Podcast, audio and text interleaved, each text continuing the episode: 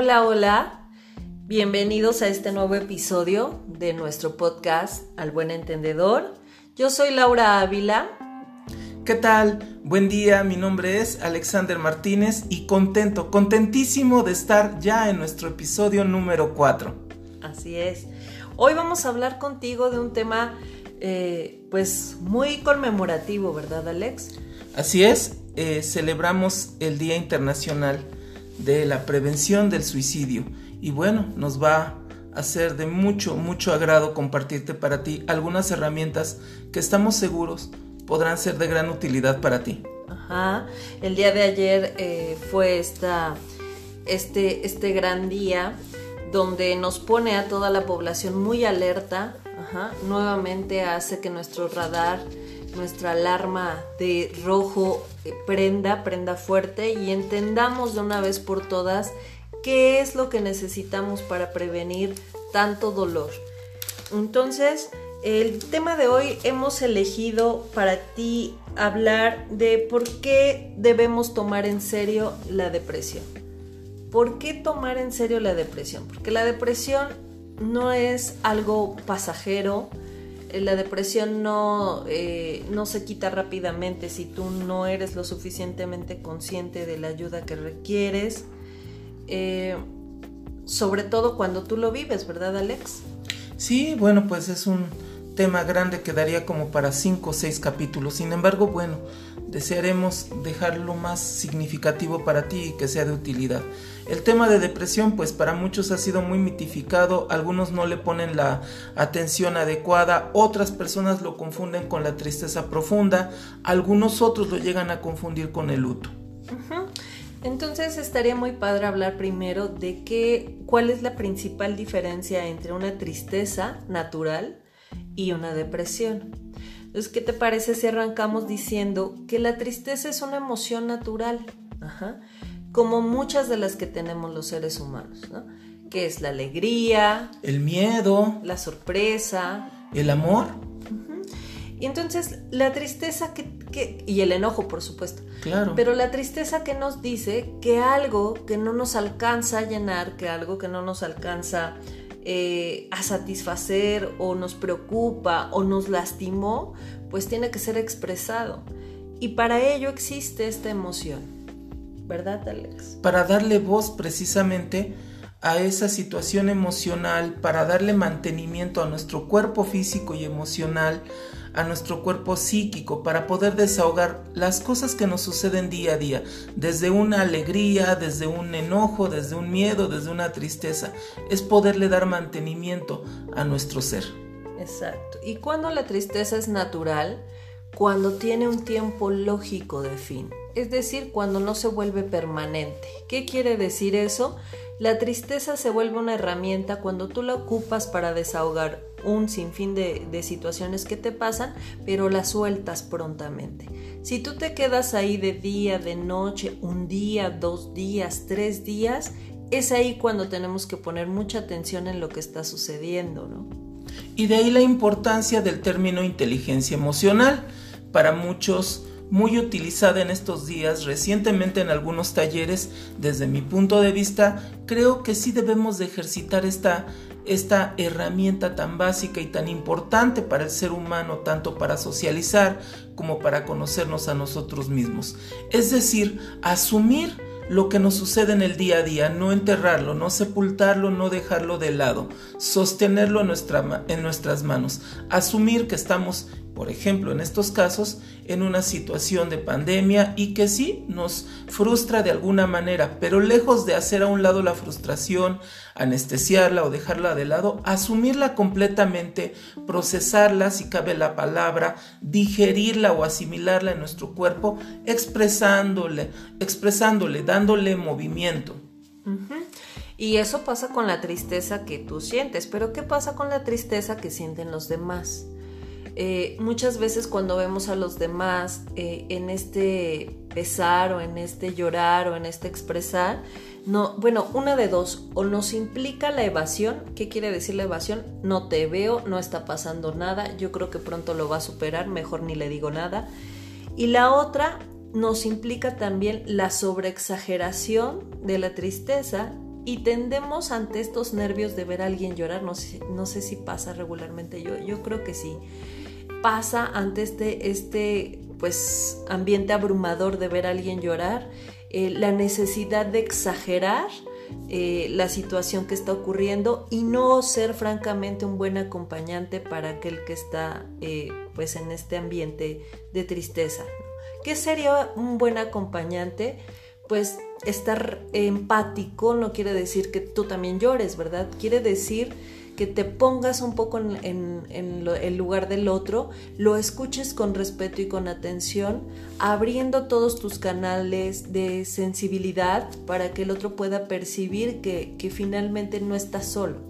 Escuchar desde el corazón, Laurita ponerle toda mi atención a la persona que tengo enfrente, sentirla, eh, que la persona verdaderamente se sepa acompañada en este proceso, ya sea de tristeza, de enojo o de miedo, entre otras que pudiera yo apagar mi teléfono, cambiar hasta la postura en la que me siento y hacerle sentir y saber a la persona, verdaderamente estoy contigo, me interesa tu discurso, sentir el discurso y, ¿por qué no?, elaborar algunas preguntas referente a lo que le está sucediendo a esta persona. Exacto. Pasa que eh, a veces tiene muchas ganas alguien, ¿no? O uno, o hasta un paciente eh, de expresar su, su dolor y parece que el que está enfrente no logra entender que la escucha no solo es con los oídos, ¿verdad? La escuchas con todo el cuerpo. Con todos los sentidos. La vista, el olfato incluso, ¿no? Todo, todo tiene que estar en su lugar para que el otro pueda sentir una recepción adecuada de todo lo que está queriendo expresar en ese momento. Y es precisamente donde se da la relacionalidad, en donde Tú eres un ser individual, yo también lo soy, pero justamente cuando cruzamos ideas, pensamientos, emociones, se construye una correlación, una relación de dos que empieza a emerger de manera espontánea y crea un nuevo vínculo con el otro. Te acompaño en tus alegrías, en tus cumpleaños, pero también te acompaño en tus momentos difíciles. Claro, eh, es muy, muy, ¿cómo decirlo? Es muy fácil acompañar a alguien cuando se está divirtiendo, cuando la quiere pasar muy bien, ¿no? En una fiesta, eh, en algo que tenga que ver con celebración, es muy fácil. Pero estar con alguien cuando, cuando realmente se requiere eh, de esta semblanza sensible, ¿no? De, de una emoción pues a, veces hasta frustrada, porque a veces no se puede expresar la tristeza con, llanto, a veces se puede expresar la tristeza incluso con enojo. Hay que ser muy, muy perceptivos a esta situación. A mí de repente me llama mucho la atención cómo ves o vas a algún servicio público, la gente ya está cansada, fastidiada, tiene sus problemas personales y cuando te acercas a pedir ayuda te contestan de una mala forma y yo me pongo a pensar, qué tanto enojo e, es real y qué tanto enojo está disfrazado de una tristeza profunda. Y pues regularmente los seres humanos no somos lo suficientemente empáticos con eso. Recuerdo en estos momentos que mencionas sobre del acompañamiento en las emociones al escuchar y estar verdaderamente con el otro.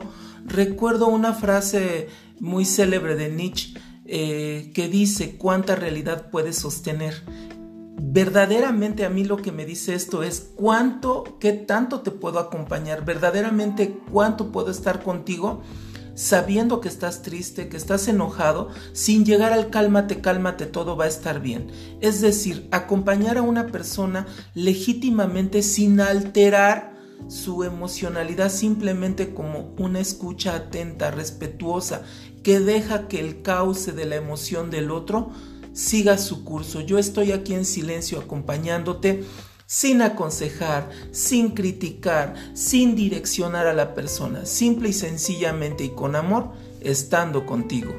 Exacto. Y ahora, ¿cómo podríamos pensar en que esa tristeza pase a un estado de severidad? ¿Qué, qué podríamos hablar eh, en este sentido de la depresión?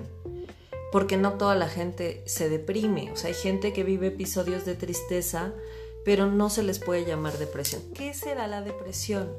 Bueno, pues una de las características principales es que ya ha habido una situación crónica, una situación repetitiva de fracasos, de miedos, de tristezas, de dolores no expresadas. Esto va a tener como resultado un colapso en el cuerpo físico, principalmente en el cerebro. Va, van a haber cambios importantes. Así es, desde lo neurobiológico, ¿no? A todas, todas nuestro funcionamiento, como, como para hablar un poquito brevemente de eso, nuestro funcionamiento neuronal tiene conductores que se comunican. Esos conductores hacen que nosotros seamos capaces de expresar muchas de nuestras emociones. Cuando algo no está funcionando bien química y cerebralmente, estos conductores no funcionan al mismo ritmo como, como regularmente y lo hacen notar a través pues de estos estados de ánimo bajos. Pero ¿cómo lo puedes percibir tú? ¿Cómo te puedes dar cuenta que, que, están mal las cosas, que estás tocando una primer, como una primera fase de depresión?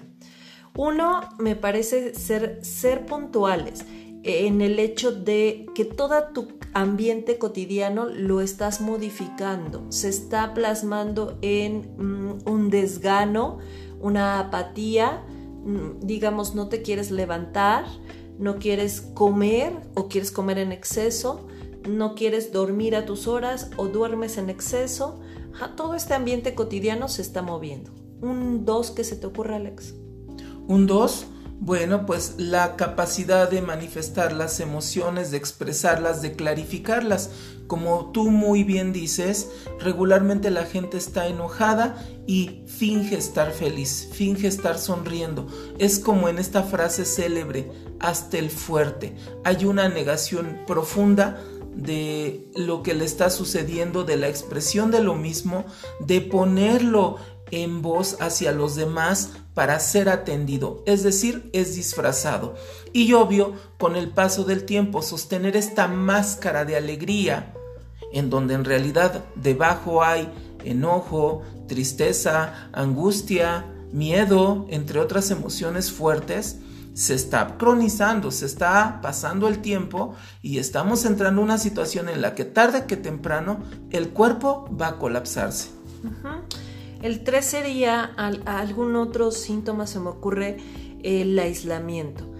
Quizá tú eres un ser eh, que gozaba anteriormente de, momentos y reuniones sociales, gozaba de poder salir con sus amigos a tomar un café, incluso una cerveza, no sé.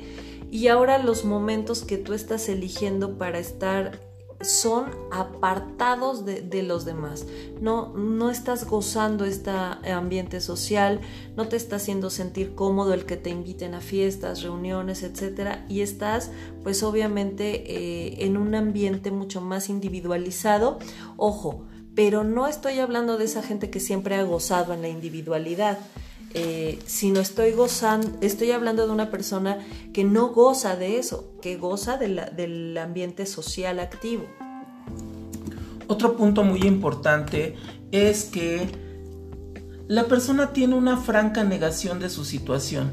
Está en cama, ya no se puede levantar, ha perdido el apetito o se ha alterado el, apetito. Las horas de sueño ya no son iguales y aún y a pesar de todo esto, la persona niega su situación, no acepta ayuda profesional, en este caso el psiquiatra.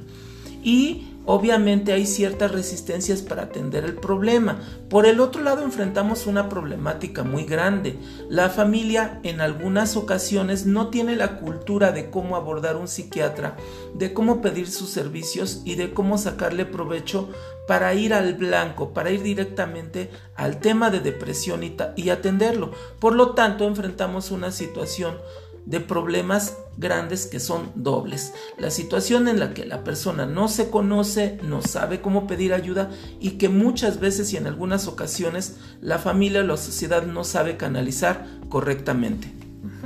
Y no es que querramos decir que de primera mano tendrías que ir al psiquiatra, sin embargo, estamos hablando de ya una situación donde la depresión se ha visto de manera muy severa a romper con todos los esquemas de, tu vida y es ahí cuando, cuando entraría en ritmo el psiquiatra. Pero, pero sí, la familia en ocasiones no puede entender, nadie puede entender este proceso de dolor para aquel que lo vive porque obviamente creen que se trata de cosas pasajeras, de una emoción eh, sin sentido, de un carente de sustento, etcétera, ¿no? La familia de repente critica, habla, ya levántate, no pasa nada, yo en tu lugar ya hubiera hecho esto. Échale ganas, yo ya pasé por eso y ya lo superé, lo que tú no lo que tú tienes es nada. O es flojera. ¿no? No te quieres bañar por flojo. Y no ayuda. No, para nada, no ayuda en lo absoluto, ¿no? Hay cosas que, que nos van quedando claras y, este, este, acompañamiento familiar no sirve, al contrario, ahoga más la emoción.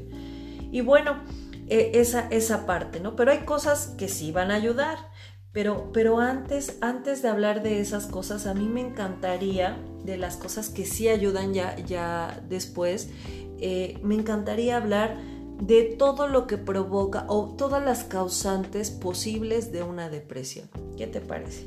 Pues eh, interesante, pues desde la inadecuación social, el abandonar el trabajo, dejar relaciones importantes, dejar proyectos a medias hasta llegar a la muerte uno de ellos. hay, aprendizajes también sociales que provocan estas depresiones. Eh, un ejemplo es convivir con una madre depresiva, un padre depresivo, estar siempre en un ambiente de un rigor de tristeza absoluto, donde te das cuenta que poco, poca emoción en, la alegría, se enfoca eh, la familia eh, también algunos aprendizajes sociales devastadores que tenemos, donde la gente abusa, donde la gente secuestra, donde la gente eh, maltrata, donde la gente violenta, ese tipo de cosas y traumas que van generando en nosotros como entes individuales, pues obviamente también son causantes de depresión.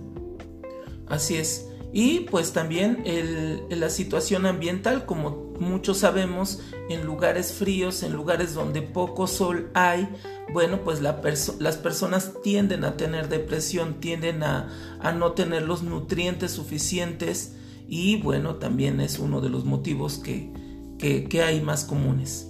Cierto. Eh, en, los meses hay, hay estadísticas que hablan acerca de eh, cómo las estaciones del año provocan alegrías eh, claras. Cuando hablamos de una emoción como la alegría, eh, se da más desarrollado en ambientes cálidos como el verano, como primavera.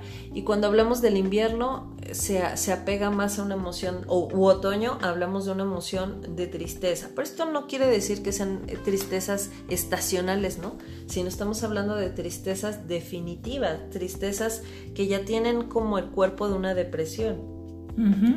Y bueno, pues si alguno de ustedes ha notado, las playas de México regularmente están llenas de europeos en estaciones del año específicas y bueno, pues es que ellos felices de venirse a solear, de venir a sentir el calorcito y por qué no también el calor tan, tan humano que tenemos los latinos.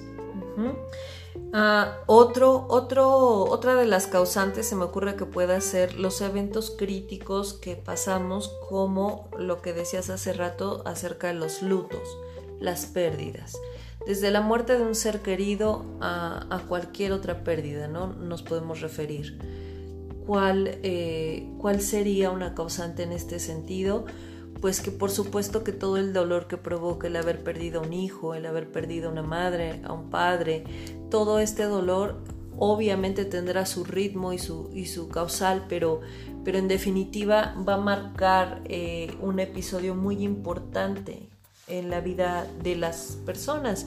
Y sobre todo, bueno, no quisiera que hoy habláramos del tema del duelo, Alex, pero sí saber que a pesar de que hay etapas para vivir este dolor, sí es, sí es importante mencionar que la depresión es uno de ellos, ¿verdad? Así es. Bueno, pues para abundar en el tema de depresión, entonces también tendríamos que tomar en cuenta que en el caso de la depresión debe de haber un diagnóstico importante a través del el especialista, primariamente el psicólogo, para hacer una canalización adecuada con el psiquiatra, descartar precisamente lo que acabas de mencionar, que no sea una tristeza pasajera o que sea un luto, el cual pues tendría que tener su cauce natural. Ya abundaremos en otros capítulos sobre el luto y tanatología. Pero es importante mencionar que el especialista hace precisamente eso y la importancia de acudir con él que puede observar en qué momento puede ser canalizado adecuadamente con el psiquiatra y tener un tratamiento eficiente.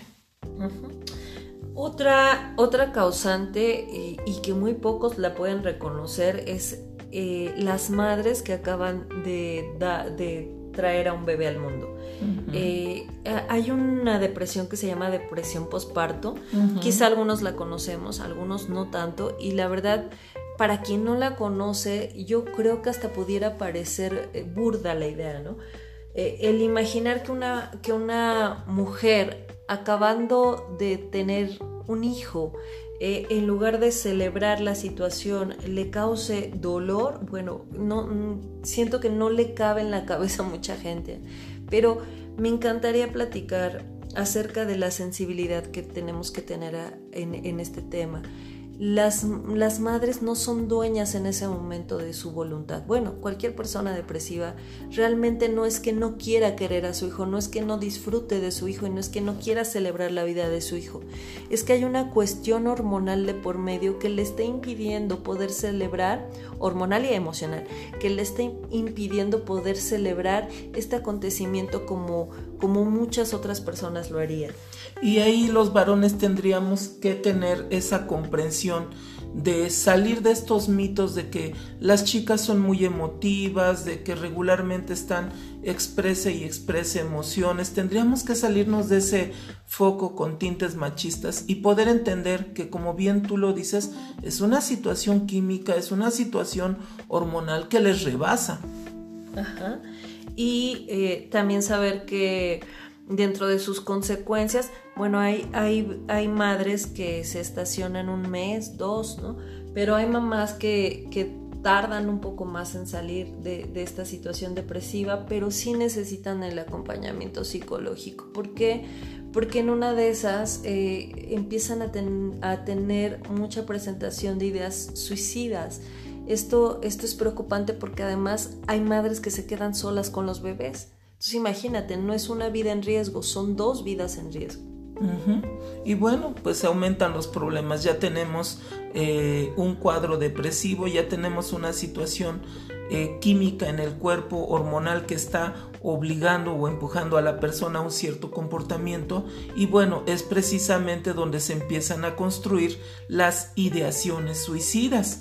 Es decir, ya no estoy a gusto en este cuerpo, mi realidad no me gusta, estoy incómodo y empiezan a gestarse esta y otras más ideas suicidas que muchas veces y con el paso del tiempo se acompañan de intentos, esbozos o ensayos de actos suicidas para pasar por último a los actos suicidas y la culminación del evento. Claro, que es ya, ya algo pues obviamente irreversible. Otra, otra causante, Alex, sería vivir recurrentemente en situaciones de estrés. O sea, no creamos que el que está triste y el que está deprimido solo vive para llorar.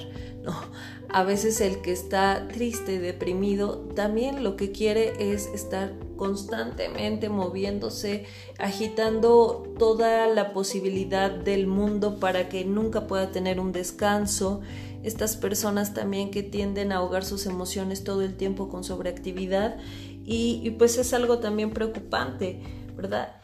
El trabajo compulsivo, por ejemplo, una manera de poder ahogar mis penas, que por cierto y socialmente puede llegar a ser muy aplaudido. Es donde la persona está en luto, no lo asume, no lo llora, no lo expresa, por ejemplo, y empieza a buscarse otro trabajo más para poder dormir cansado, me han mencionado algunos pacientes, para poderme olvidar de lo que me está sucediendo.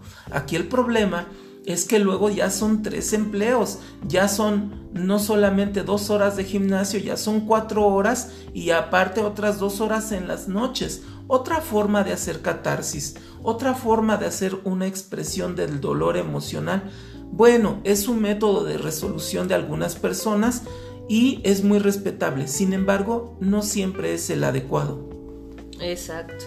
Y además pensar que si seguimos en este ritmo, la ansiedad que puede provocar estos eventos, eventos estresantes, realmente eh, digamos que conmemora la ansiedad una idea de euforia que, que es la que realmente le preocupa la depresión porque la depresión por sí sola, hablando de desgano, quizá no es realmente amenazante para el suicidio, pero en el tema de combinar esa depresión con euforia, con ansiedad, con manías, esa es la que realmente preocupa. ¿no? Estaríamos hablando un poco como del tema trastorno bipolar, Alex. Sí, tendría rasgos y que sería la escalada, ¿no? Pasar de la fase depresiva ahora pendulear el cuerpo a la fase maníaca en la que la persona, como bien dices, empieza a acelerarse, empieza a resolver su dilema emocional, ahora ya no a través del el estacionamiento, sino del movimiento excesivo, compulsivo, en donde tampoco hay resolución. Y si de esta fase maníaca empezamos a pasar a la fase depresiva y así lo hacemos constantemente en el tiempo sin ser atendidos por el profesional, pues empezaremos a, desarrollar estas ciclotimias, estos episodios de ida y vuelta hasta transformarse en un trastorno bipolar. Y luego eh, me encantaría que platicáramos cuándo el tema de la ideación suicida hay que tomarlo en serio. Cuando una persona que se siente tan deprimida y empieza a hablar de su muerte, eh, eh, llama tanto la atención, Alex? Desde el primer momento en el que la persona empieza a comunicar, ya no estoy a gusto, te regalo mis objetos valiosos, quizás no nos volvamos a ver. Es posible que la persona no esté ya en una fase de peligro, pero desde que una persona que amas tu sobrino, tu nieto, tu hija, mamá, papá te comunican de esta manera, quizás no nos volvamos a ver, es momento de poner todo el foco, abrir nuestro radar y saber qué te está pasando, abrir la comunicación. Exacto, eh, hablando de los medios, de las redes sociales más bien, estaríamos pensando que es esta persona hoy que, que está mande y mande y publique y publique estados donde quiere, quiere expresar su inconformidad con la vida, se está despidiendo en estas redes sociales, está generando como todo, toda una información alrededor del tema de, la posible muerte que, quiere alcanzar. Hay que, hay que entender que no, no, no estamos hablando de personas pesimistas, estamos hablando de personas que están mandando mensajes previos al evento que, que obviamente están planeando hacer. Así es, y que muchas veces se les confunde con manipuladores o chantajistas. Inclusive, aunque la persona estuviese manipulando o queriendo chantajear a través de un mensaje de esta naturaleza, ¿por qué no ponerle atención? ¿Por qué no darle el peso que se merece? ¿Por qué no preguntarse un momento junto con la persona, ¿por qué me estás diciendo esto? Detrás de una comunicación de esta naturaleza hay un gran dolor no expresado, hay una verdad que, que quiere salir hacia la sociedad y gritar toda su amarga, toda su triste realidad quiere ser vista, quiere ser amada hasta cierto punto. Empezaríamos con cuatro pasos básicos. El primero es el dolor emocional tan grave, el segundo sería la ideación suicida, el tercero sería construir los métodos y uno más sería ya practicarlos y ensayarlos hasta culminar el evento. Claro. Eh, imagino también el proceso de la familia cuando está cerca de, estas personas que constantemente están hablando de suicidio, la familia además de, ser muy receptiva hacia el discurso, hacia las formas que está expresando, digamos, verbal o textualmente la persona, tendría que ser también muy perceptiva a las formas corporales en las que se expresa.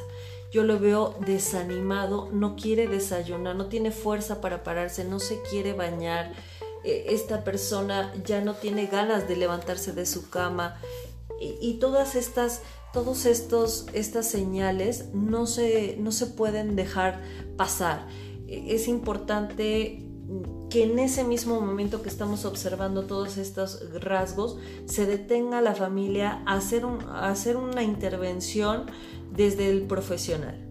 Así es, y algo que sucede comúnmente en las familias cuando hay personas que han tenido tanto ideación como construcción de método suicida es que con el paso del tiempo, como bien lo dices, se acostumbra la familia a ver al triste, al arrinconado, al silencioso, a este personaje fantasma que ya en las fiestas no salen las fotos, que ya en los eventos importantes no se hace presente y que de alguna manera sigue pasando el tiempo, sigue aumentando ese potencial doloroso y se siguen gestando tanto las ideas como los gestos y los intentos suicidas. ¿Qué sucede aquí con la familia? Que la familia empieza a normalizar las conductas de este miembro de la familia. Lo empiezan a ver como lo normal. Él o ella es callado, él siempre ha sido así. Ojo familia, no, no siempre han sido así. Recuerden ustedes que los niños por naturaleza son expresivos, creativos, artistas, eh, felices, felices por naturaleza, cambiantes sí también. Pero, pero no es nuestra naturaleza estacionarnos en emociones de esta manera. Entonces, ¿qué es lo que sucede cuando la familia normaliza estas conductas?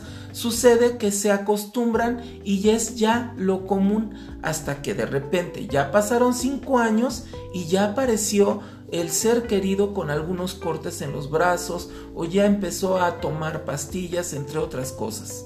Sí, y recuerdo, no sé si pueda, claro, sin, sin necesidad de evidenciar algún caso, y demás, pero sí recuerdo que alguna vez nos tocó ir a dar un taller eh, en un espacio para padres de, hijos que habían cometido el acto.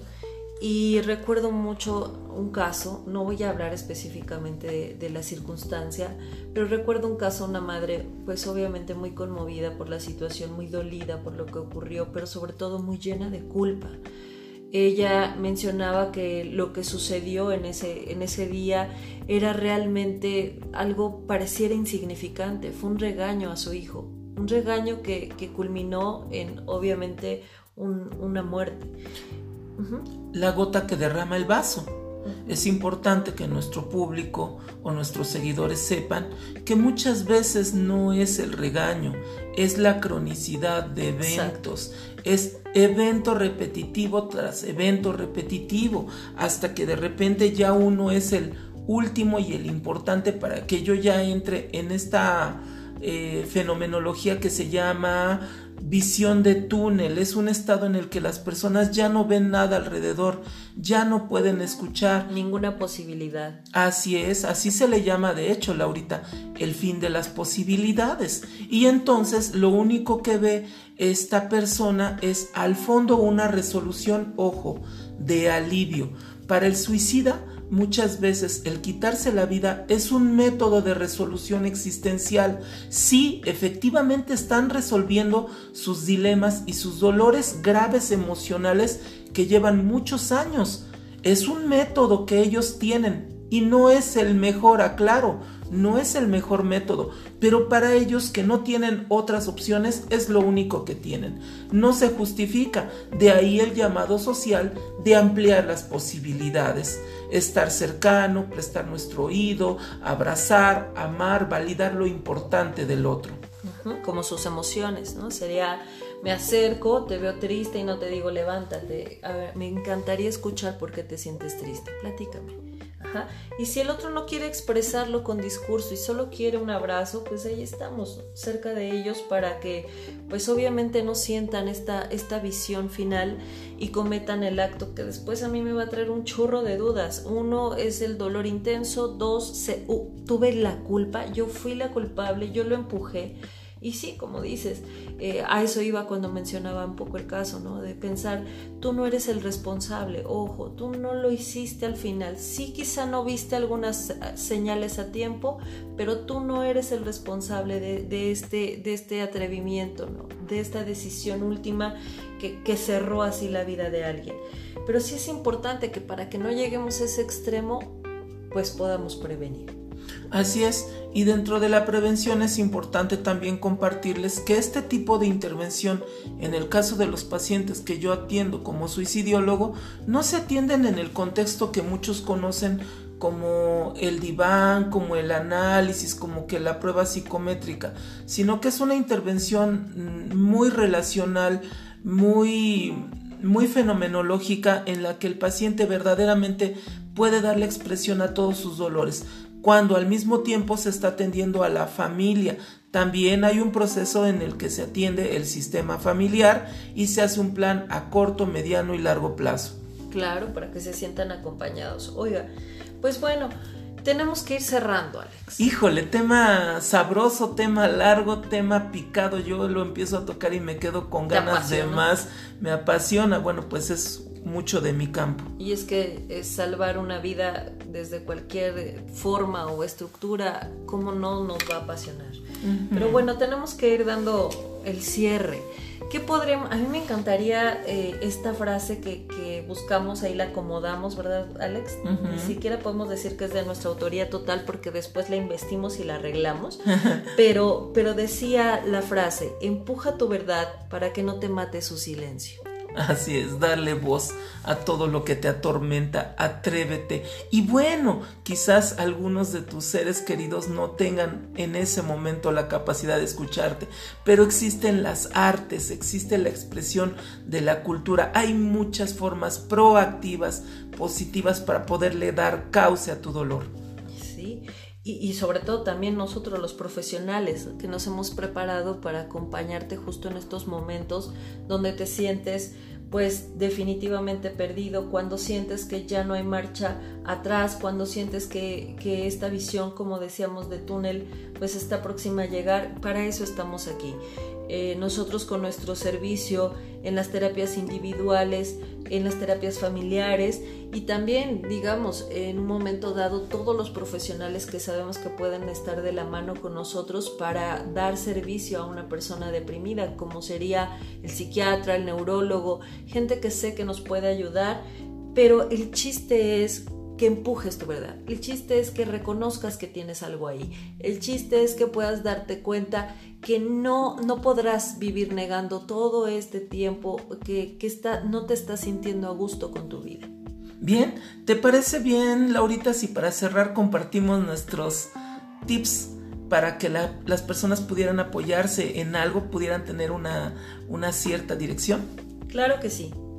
El tip número uno sería, recuerda, Recuerda todas esas habilidades naturales que tienes, sonríe, canta, acércate a las artes como método de expresión.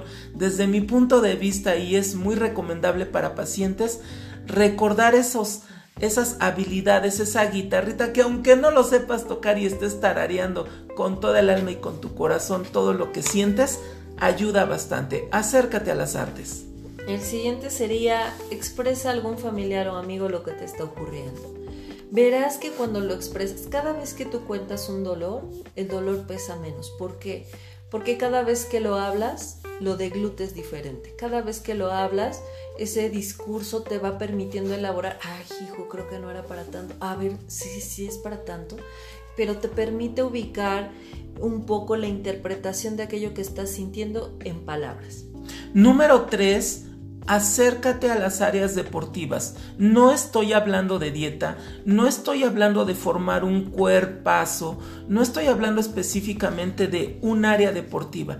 Todos los seres humanos tenemos adentro a un medallista olímpico que puede sudar, que puede expresarse a través del baile, que puede oxigenar su cerebro y hacer un trabajo exhaustivo con los músculos, con los ligamentos, con los tendones, que se mueva toda tu corporalidad. Escoge lo que te dé la gana. No necesitas estar un año en pesas o en zumba o en artes marciales. Métete a nadar, haz algo que te nazca, sube a los bosques, métete a los parques. Qué bien huelen los parques, Laurita.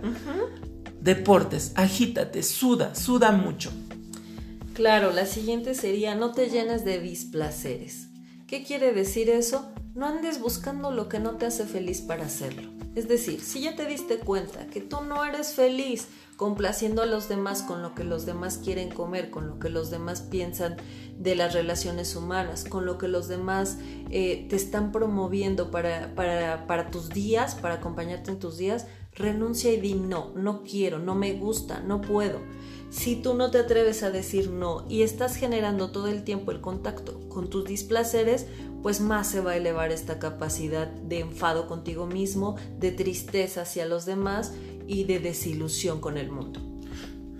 Punto número 5 sería pon tus habilidades al servicio de los demás. Todos, todos, todos tenemos habilidades, me voy a permitir llamarlas así, sagradas, que están hechas y diseñadas para darle servicio a los demás.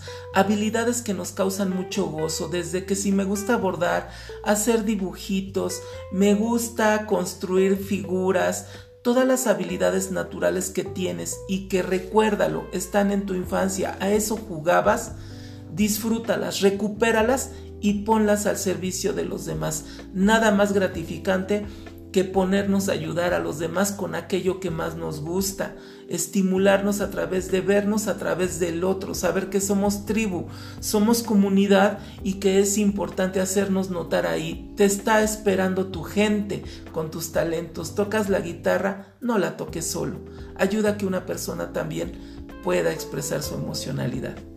Pues el sexto y último, promueve tu alimentación saludablemente. ¿Qué quiere decir esto? Las grasas, los refrescos, los azúcares en exceso te están quitando energía, te están quitando el gusto por levantarte, te está dando sueño en exceso estos azúcares, ¿no? Entonces, ten cuidado con, lo, cómo te estás alimentando. Echa un vistazo, detente, trata de reconstruir esta alimentación para que eso también permita la buena oxigenación, el tomar agua, ¿verdad? Eh, a veces lo dejamos tan de lado y vieras cuánto bien te hace a tu estado de ánimo, comprométete también con tu alimentación. Excelente.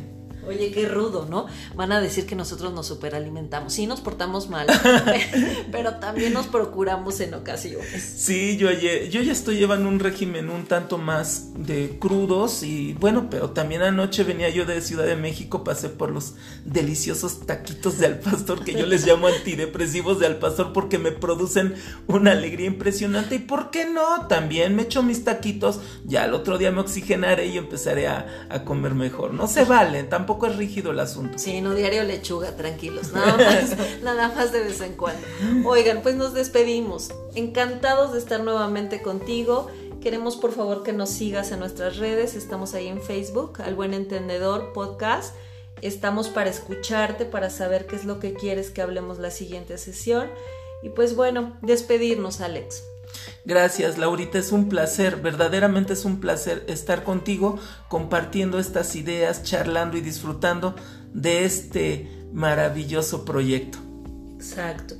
Bueno, cuídate mucho, estamos aquí para ti, así que nos vemos la próxima. Esto es Al, buen, entendedor. Bye bye. Buen día.